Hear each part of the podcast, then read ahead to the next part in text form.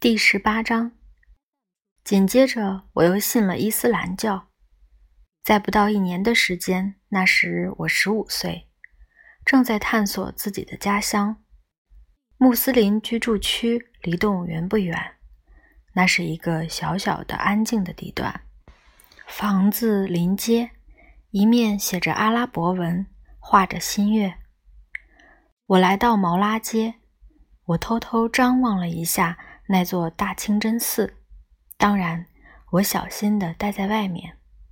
伊斯兰教的名声比基督教的名声更糟，神更少，暴力更多，而且我从没有听任何人说过穆斯林学校的好话，因此我不会进去，尽管那里没有人。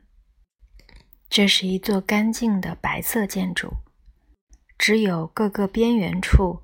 漆成了绿色，开放式的结构围绕着中间一间空荡荡的房间伸展开来，地上到处都铺着长长的草席，上面两座细长的有凹槽的光塔直伸向空中，背后是参天的椰子树。这个地方没有什么具有明显宗教性的东西。或者就此而言，有趣的东西，但是这里很舒适，很安静。我继续向前走，就在清真寺前面有一排连在一起的一层楼的住宅，前面有阴凉的门廊。这些房子年久失修，破败不堪，绿色的灰泥墙已经褪了色。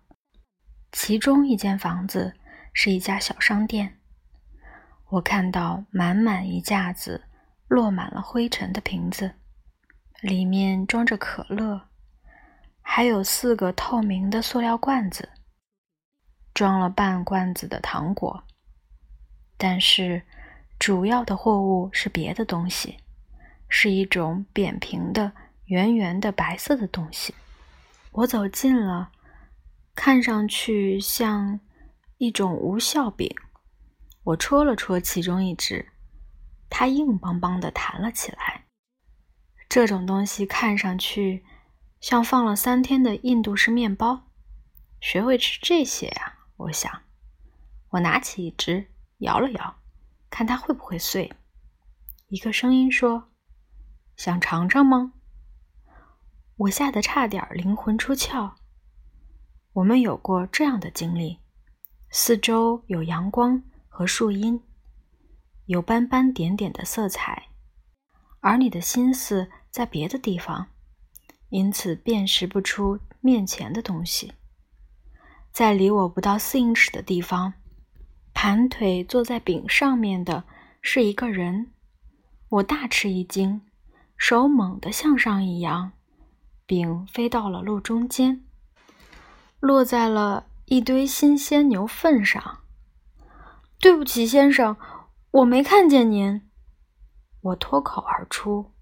我正准备要逃。别担心，他平静地说：“那块饼可以喂牛，再拿一块吧。”他把一块饼掰成两半儿，我们一起吃了。饼又硬又有弹性。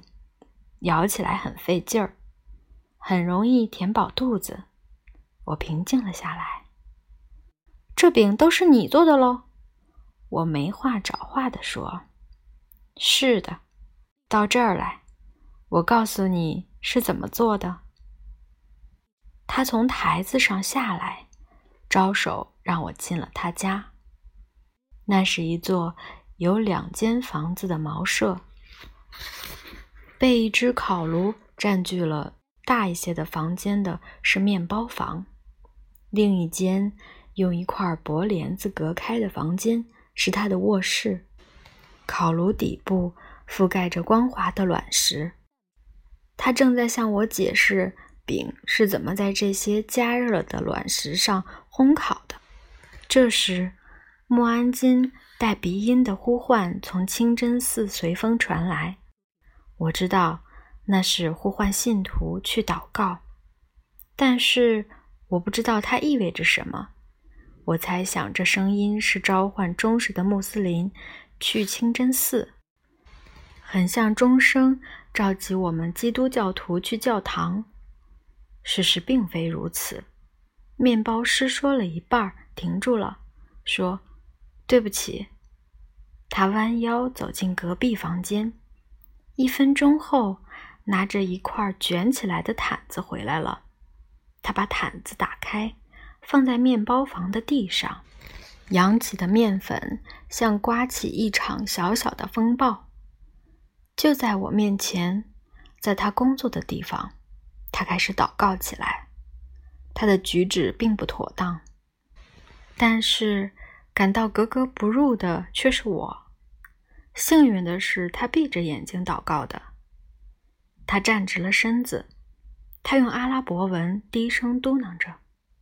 他把双手放在耳朵旁边，两个大拇指碰到耳垂，看上去就好像在扯着耳朵听安拉的回答。他向前鞠了一躬，然后又站直身体。他双膝跪下，双手和额头触地。他坐了起来，又向前趴着，又站了起来。他把整个动作又重复来了一遍。嘿，伊斯兰教只是一种简单的锻炼，我想。贝都因人在炎热的气候中做的瑜伽。不出汗的正坐，不需费力即可进入极乐之乡。他把这一套动作重复了四遍，同时一直不停地嘟囔着。做完以后，最后头向左右转动一次，冥想了一会儿。他睁开眼睛，微微一笑，从毯子上下来，三下两下就把毯子卷了起来。看得出是他的老习惯。他把毯子放回隔壁房间原来的地方，然后回到我这里。刚才我说到哪儿了？他问。这就是我第一次看见一个穆斯林做祷告，身体运动，动作迅速，出于必要，低声嘟囔，引人注目。下一次。我在教堂里做祷告的时候，跪在十字架上的耶稣面前，一动不动，沉默不语。在一袋袋面粉中间，像做健美操一样与上帝交流的画面，不断出现在我的脑海里。